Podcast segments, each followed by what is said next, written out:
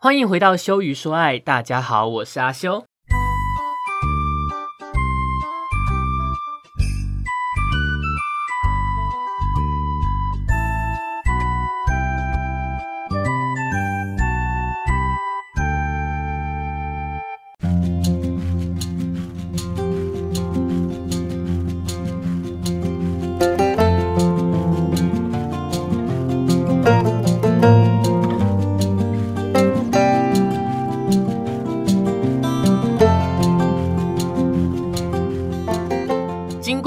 这个上一集之后，我决定呢，可能还是会维持羞于说爱的名字哈，因为呢，我之前的架构实在是有点，嗯，我觉得改了之后，好像大家又会好像不太找得到我的节目啦哈，而且就会觉得，反正我觉得怪怪的就对了，这个 我们这种非常。凭感觉的人，然后就会有时候我说不出什么原因，但是我就觉得不要，呃，这很难解释哈，很难解释这个连我妈都不懂的事情，就是为什么不要，不知道，但是不要，这就这样，就这样，就这样哈，因为呃，大家也知道嘛，我们这种嗯讲这种节目做节目，或者是说一些比较。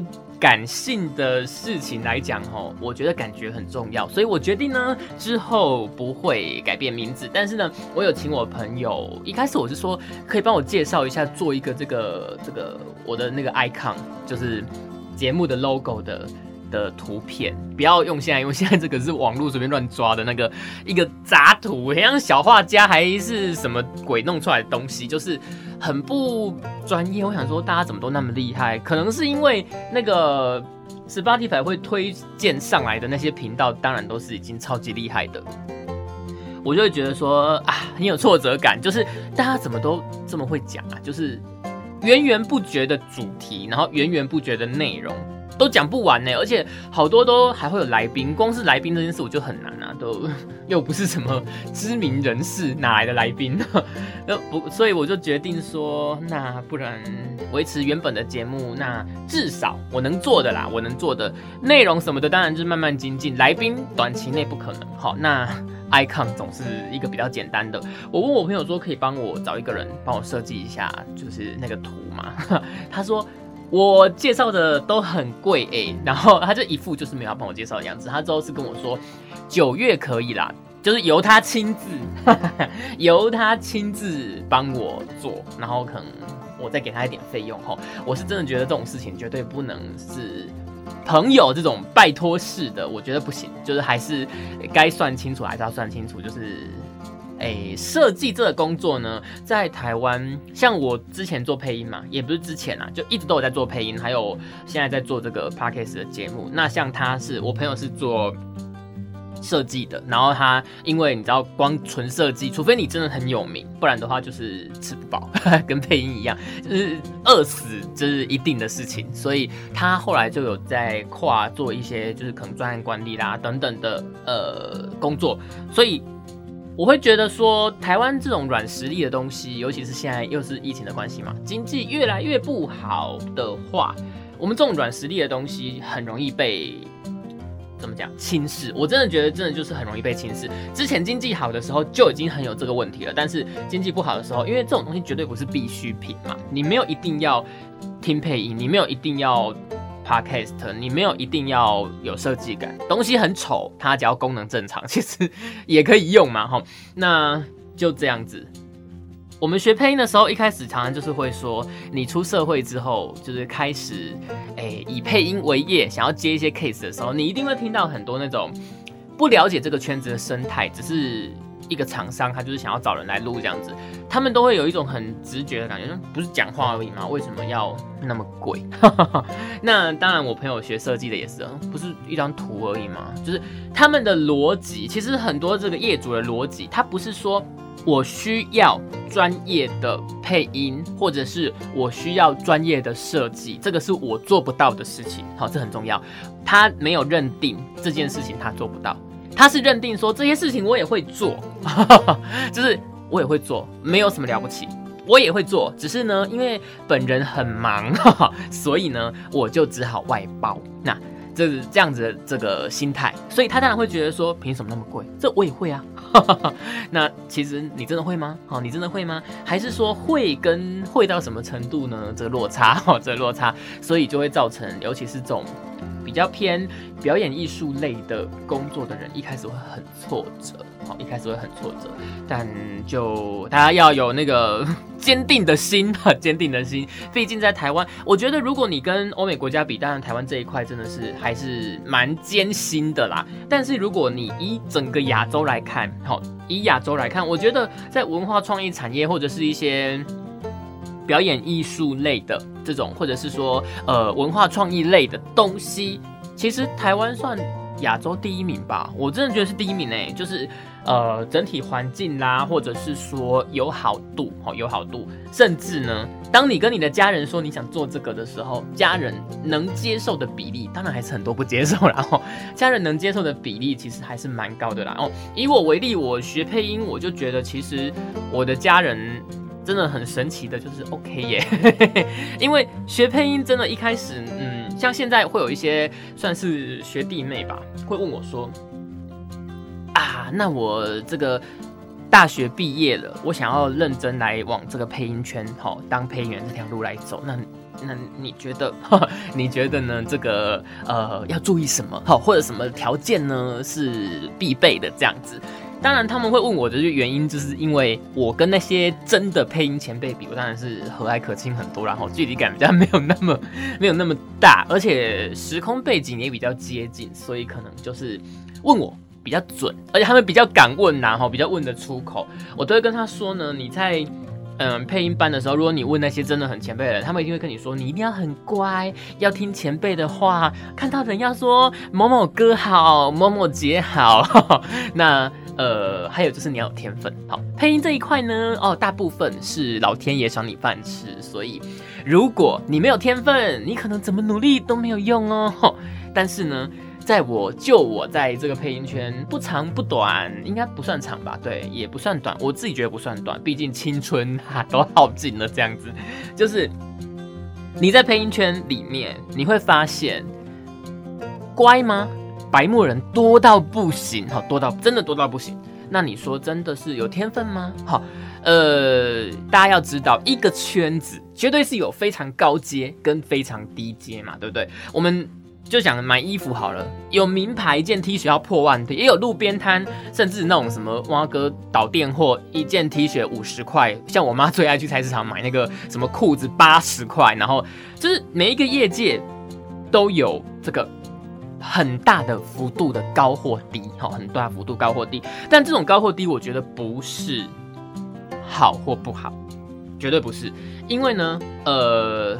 你你你就算简单讲，就是 L V 跟 Uniqlo，你能说 Uniqlo 不好，或者是 L V 比较好吗？我觉得这种事情就是这样，一个业界一定有高有低，所以呃，我都会跟那一些来问我的人讲说，你如果真的想进配音圈的话，第一件事情呐，最重要的啦，你说乖不乖？我觉得不重要，因为还是很多人很白目。你说真的有没有天分？我觉得业界也还是很多人没有天分啊。像我，我觉得我也不算有天分的。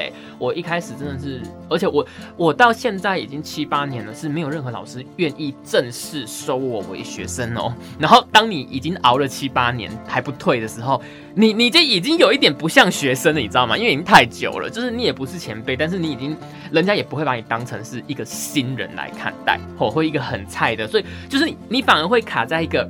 很尴尬的地方，你要接案子也接不太到，然后你要报价你也不能报高，好有学生的这个待遇，但是呢，你又会被那一些就你不想有学生的福利，就是说老师呃收人的时候是不是会考虑你啦，或者是会给你一些什么小机会？没有，真的没有，所以就很尴尬。那我会跟他们说，其实就是第一个当然就是你家境一定要。就算不是说家财万贯那种，你也一定要有这个 一点经济实力啦。哈，就是至少家人不需要你拿钱或去养家。第二个就是你不能是因为喜欢动漫、喜欢韩剧，好这种。已经我们线上很知名的配音的东西，配音的面向非常多，有卖药的那种台语的，好有那种政治广告的，好。如果你录到你不喜欢的政党，你要不要录？好，当它已经变成一个工作了，我觉得至少在台湾的配音圈，没有那种艺术性高层，说我还可以挑案子，这个不接，那个不接，这个太 low 不接。好，这个政竞选广告跟我的立场不合，我不接，没有这回事。就是在商言商嘛，在商言商，你案子来什么都要接，好都要接，所以你一定要想清楚哦。而且当你开始就是。进入这个圈子的时候，其实一开始你一定会接到一大堆名不见经传，就是说白了就是一大堆破烂东西，那也没办法，你还是得录，而且你还要很感谢，这些都是你的机会哈。这是算是怎么讲？我觉得不应该只是配音圈是这样吧？我觉得每个行业也许看起来好像还不错，应该都有它背后辛苦的事情。那讲这么多这些东西，其实我今天主要是要讲，因为我早上。出门上班的时候，我想说，嗯，怎么我在巷子口那个那个 seven 爆炸？照理说八点这个时候，大家就是顶多就是一定会迅速的吃一吃，然后就准备要上班了，怎么会全部塞满？我才发现原来啊，今天是职考，这个已经离我非常远的事情了啦。哈，职考，那职考当然就同时面对有一批大学生已经毕业了嘛。那毕业之后要干嘛呢？很多人就是现在可能也是大家就会开始在想说毕业之后要干嘛。端午节的时候我回家，然后有跟就是以前大学同学，还有人讲到说这一轮哦，不是这一轮呐，这一届。这一届的毕业生感觉就是比其他届可怜，因为他们遇到疫情这件事情嘛。疫情这件事情已经搞了超级久，我已经搞不清楚到底有多久，反正我觉得好几个月有吧，可能快半年了吧，还是超过，不知道。但是呢，就是疫情的影响呢，让他们我觉得找工作一定很有影响啊，因为就算是没有被疫情影响的工作，可能有一些。新闻不是都会报说某某什么科技业，或者是某某什么，像最近有报说捷安特其实好像因为疫情就是逆势成长。但是就算这些逆势成长的公司，我觉得他们应该短期内也不会贸然的想要做可能扩编呐，或多招新人的的那个那个计划，因为谁知道呢？对不对？逆势成长搞不好也在他们的意料之外，所以可能我觉得这一届的那一些。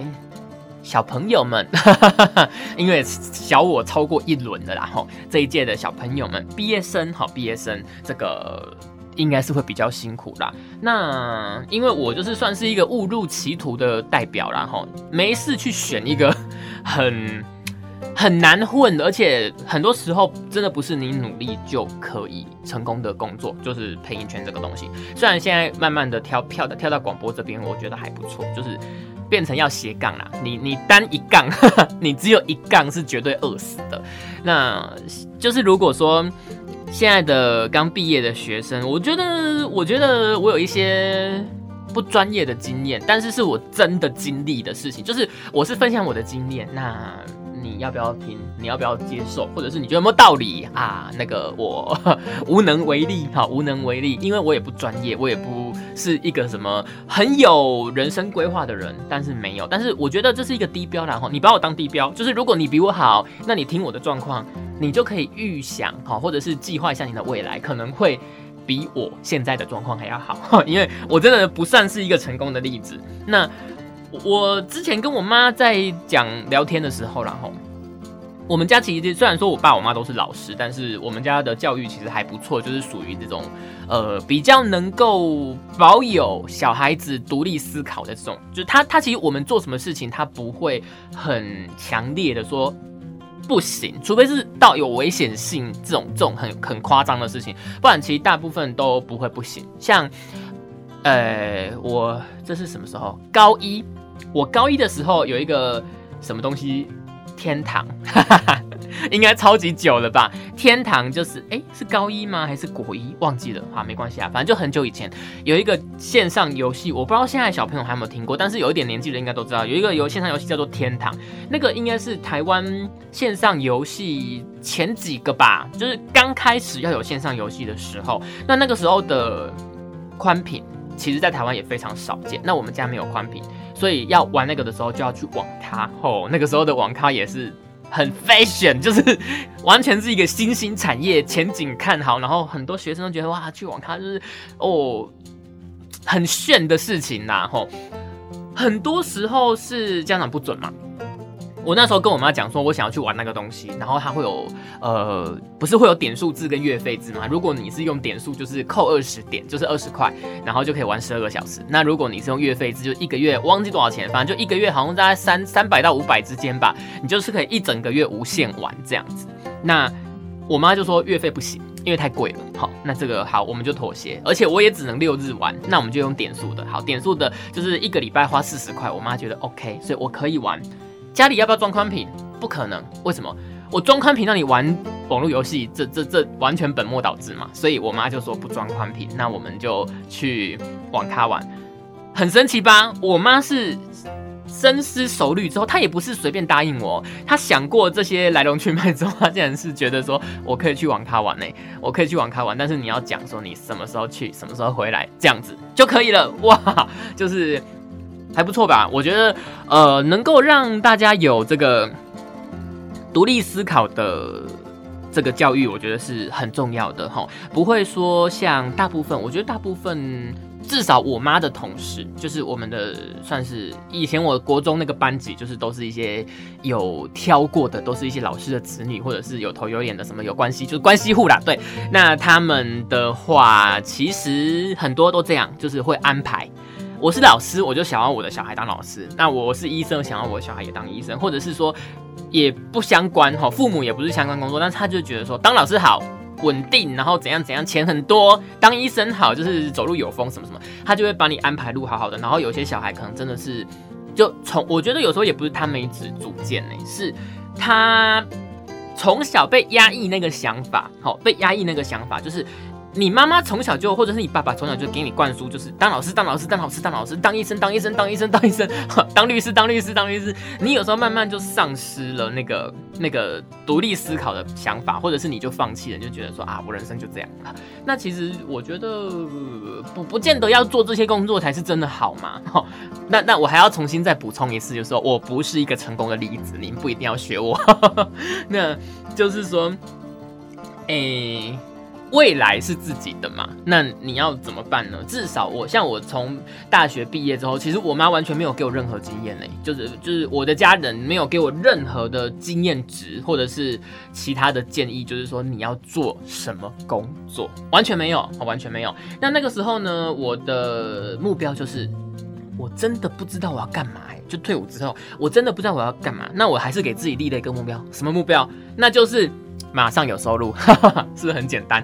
就是我觉得，呃，收入这件事情是你一定要放在第一位的。你不可能为了什么梦想，除非你家非常有钱。但是我现在没有要讲这么极端的例子。所以说，如果你不是非常的裕余嘛，就是我们一般人，你不可能没有收入，你要当米虫等等的哈。所以我觉得收入可以摆在第一位。你未来要干嘛这件这个问题，哦，毕业之后想干嘛这个问题，我觉得收入摆在第一位。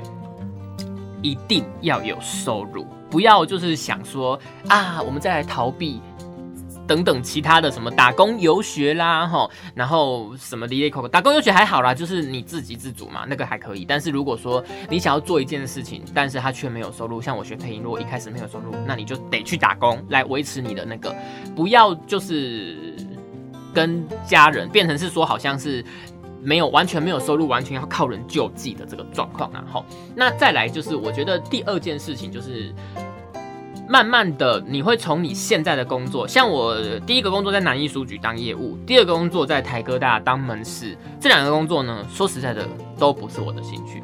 第一个工作就业务嘛，那我。说真的，脾气不是非常好，而且虽然呢，大家家境小康呢，从小也没吃过什么苦，所以呢，哎。如果遇到那种很毒很凹的客人哈，我真的是那个脾气压不下来了，所以不是很适合我。那但是呢，我那个时候有慢慢的、慢慢的想，哈，我到底想要干什么？其实你在一个工作里面，你还是会感受到这个工作，因为就算是一个不适合你的工作，它不会全部都不适合你，它只是一个综合的感觉。所以呢，它这个工作可能百分之。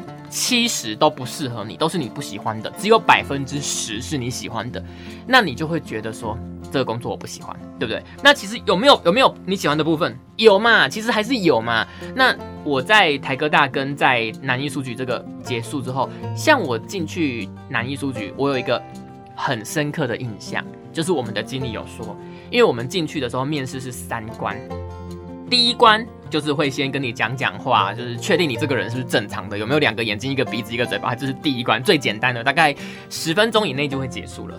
第二关呢，他就会找一个前辈来示范。讲说明会，因为我们如果要选教科书的时候，我们会把自己的教材有什么特色，哪边好哪边好去展现给就是要选书的老师们看嘛。那所以他就请一个前辈来示范讲说明会，大概五到十分钟。好，第三次面试他也不告诉你哦，他第二次面试完全没有告诉你说第三次要你讲，但是第三次去他就是要你讲我的。会录取的原因，因为就新鲜人嘛，完全没工作经验。我会录取的原因，其实那个时候经理有讲，就是因为我的呃说明会讲的很好。那后来在台湾大哥大里面，还不是客人，是别的 别的店要来调货，然后后来就有好几家门市的人都说，哎，那个男某某某某分店有一个男生讲话很好听。我说那他真的假的？我不知道大家有没有觉得我的声音很好听啊？但是。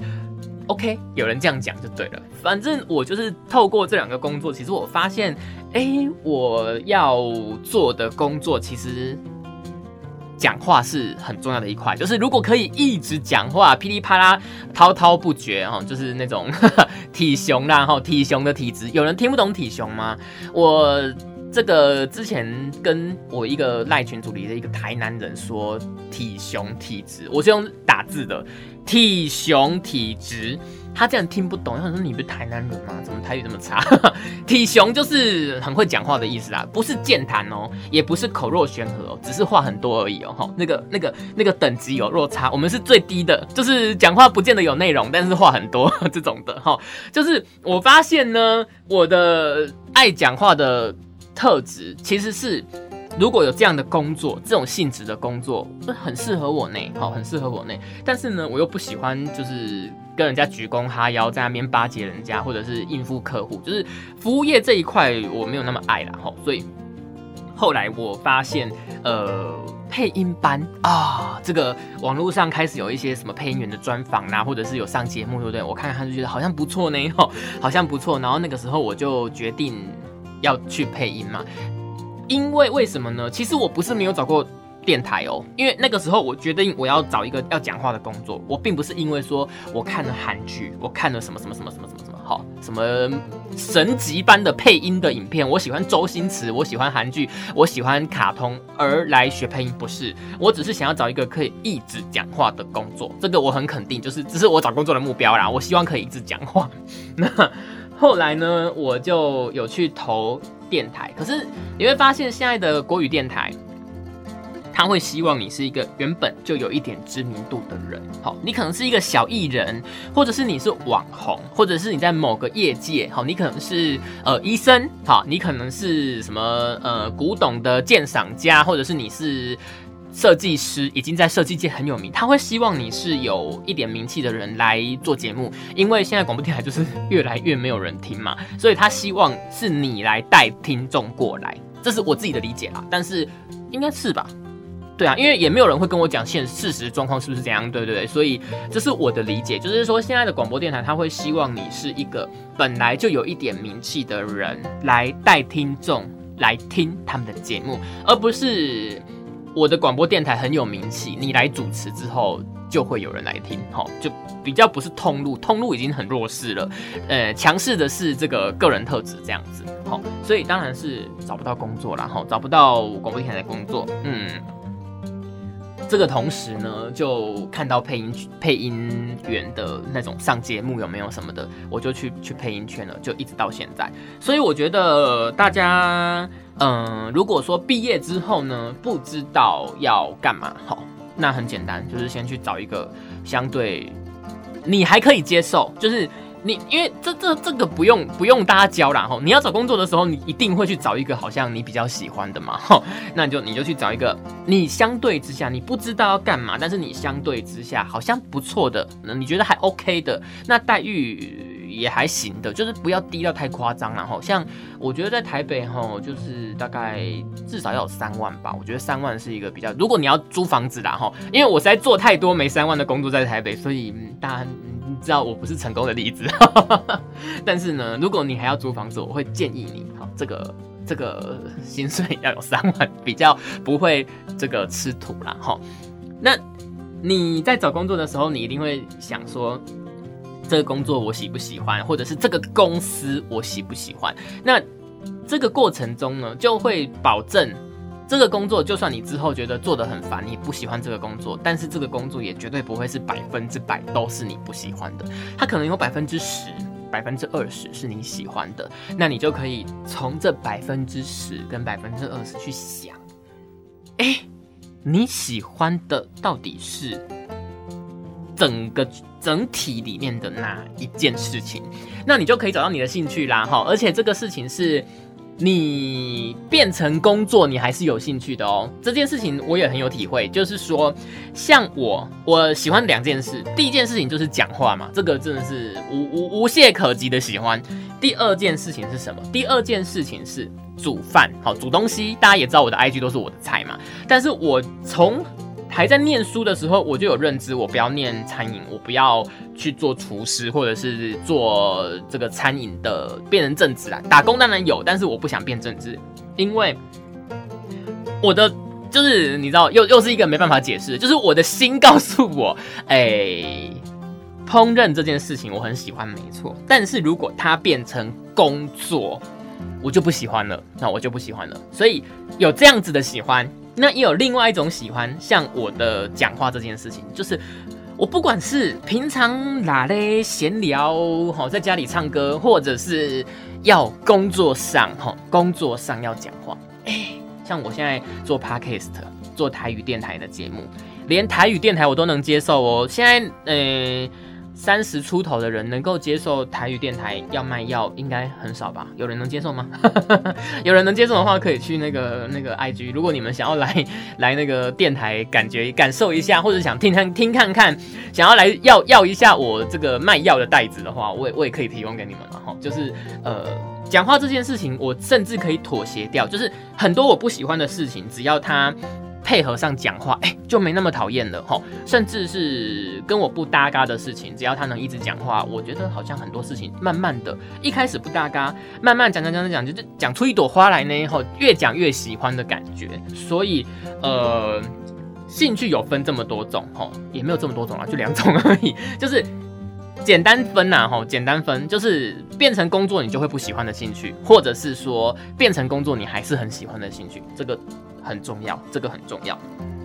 你要去找出来，就是变成工作，你还是会很喜欢的事情，那你就可以往这个方向去发展。也许你就会，即使过得很辛苦，收入很低，像我这样，好，但是你还是可以蛮有活力、蛮有精神的，愿意去继续做这件事情。那你的变成工作就会。没有兴趣的事情，你就可以像我是烹饪嘛，你就可以当成你的副业，也不能说副业，就是斜杠嘛。你可以经营像我这样经营个 IG 啦，吼，放放照片，虽然说追踪的人很少，可是自己就爽嘛，吼。即使花费了很多精力，可能一整个假日就为了那道菜，但是你还是觉得很开心。这个就可以当成你的呃一个很主要的兴趣，一个很主要的兴趣。那这样子，我觉得你就慢慢的可以从。毕业之后不知道要干什么，甚至有些人应该是毕业换了好几份工作，还是不知道要干什么吧？吼，因为很多人会有一种愤世嫉俗的心态，因为毕竟现在呃社会也没有经济也没有很好啦，吼，那有一些纷争，加上有一些这个疫情的问题，很多人会愤世嫉俗。那一件工作呢，你就只是看到说，哎呀，我要一直加班呐，钱那么少啦，老板叽歪啦。你都在看不好的地方，你当然永远都找不到你的兴趣在哪里。因为就算你做我刚刚讲的嘛，你做不喜欢的工作，它里面绝对不会是百分之一百你都不喜欢，它一定会有一小部分你喜欢的啦。好，你喜欢的部分呐，哈，啊，讲这么多，呃，可能有些人不认同啦，就觉得说，反正我就只是为了钱工作，钱越多越好。这有这种人，那这种跟这种人呢，你可以不用听这一集，因为我跟你的那个。生活的方向呢，应该是完全不一样的哈。就是我会希望，就是工作、生活、兴趣这三种可以平衡啊，哈可以平衡。那提供给大家做参考喽哈。希望大家呢，就是不管是毕业生。啊，如果你朋友有刚要毕业的或即将毕业的哈，可以分分享给他听啊哈。虽然说失败的例子，我们有一种我念教育的嘛，有一种说法叫做事物学习哈。看一些失败的案例呢，其实删去法，也许你成功的机会也会多一点然后那就哎厚脸皮的当一下前辈跟大家分享这样子。那之前疫情很少运动，我最近有觉得。运动过后，你的精神、体力、心情，最重要是心情，因为精神、体力其实真的是没有差那么多，有啦，有比较好啦，但是就是精神累，精神精神好，但是。体力差，就是你会身体很累，手脚会酸啊，会没力啊。但是你会发现你的那个那个脑脑子就是清晰度会变高。但是我觉得这个不明显，最明显的是心情，就是你会比较精力充沛，比较有活力，脑子有在动。那像你要像我们要做这种节目，其实我今天也是，我早上看到学测，我就想说，那我今天来录这一集。可是呢，我完全没有拟稿，我就上网看一看。现在呃，网络上的对于这个毕业后要干嘛这种主题的想法，当然我今天的主题也属于比较轻松分享经验的，然后就是我觉得运动真的可以帮助你很多呃，怎么讲，信手拈来这种事情，就是信手拈来，你不用事先彩排，不用事先 rehearsal，你就可以做的很好的这种功夫，我觉得运动真的可以让你的脑子。有办法应付这样的事，所以大家一定要运动然后，那我最近是一个礼拜游三天，三天泳，一天一千五，一天一千五百公尺不停啊啊！因为我没有学过游泳，然后那游泳是我爸教我的，所以我只会蛙式，那就我觉得还可以呢。以后我也是慢慢练才能游到一千五的，那就。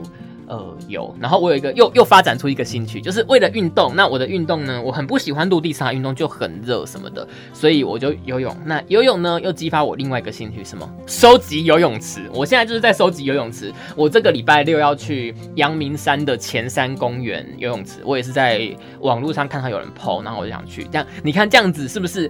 你会用兴趣去养兴趣？其实我的兴趣本来不是游泳，那。游一游之后，你就觉得啊，真很无聊，对不对？那你就想说啊，不然我今天去别的游泳池游看看。之后呢，哎，收集游泳池变成我的兴趣了，它倒过来帮助我，就是喜欢游泳这件事情。所以其实，哎，找兴趣没有这么难，培养兴趣也没有这么难。那端看就是你要不要去看它这个。好的那一面然后，因为什么事情都不会百分之百你不喜欢，它一定有你喜欢的成分哦吼。大家有空可以，也不是有空啊，大家一定要去找找看然后。那哎呀，已经三十几分钟了，怎么 现在开始在电台之后，这个随便讲都讲成这样？以前三十几分钟我真的是搞两三天准备稿子，还要打逐字稿什么的吼。现在流水账的功力更更胜一筹了。我觉得也不错，然后虽然台语电台大家可能觉得啊好 low，但是呢，他真的帮我很多，他真的帮我很多。然后来今天的节目就到这边哈，喜欢我的节目的话，再麻烦大家帮我多多订阅加分享。如果想要留言给我的话，可以透过我的 IG F I X W U F I X W U 都可以留言给我。那我的 IG 目前都是放我煮的菜，如果喜欢觉得好吃的话，也可以帮我点个爱心哦。那我们就下次再见喽，拜拜。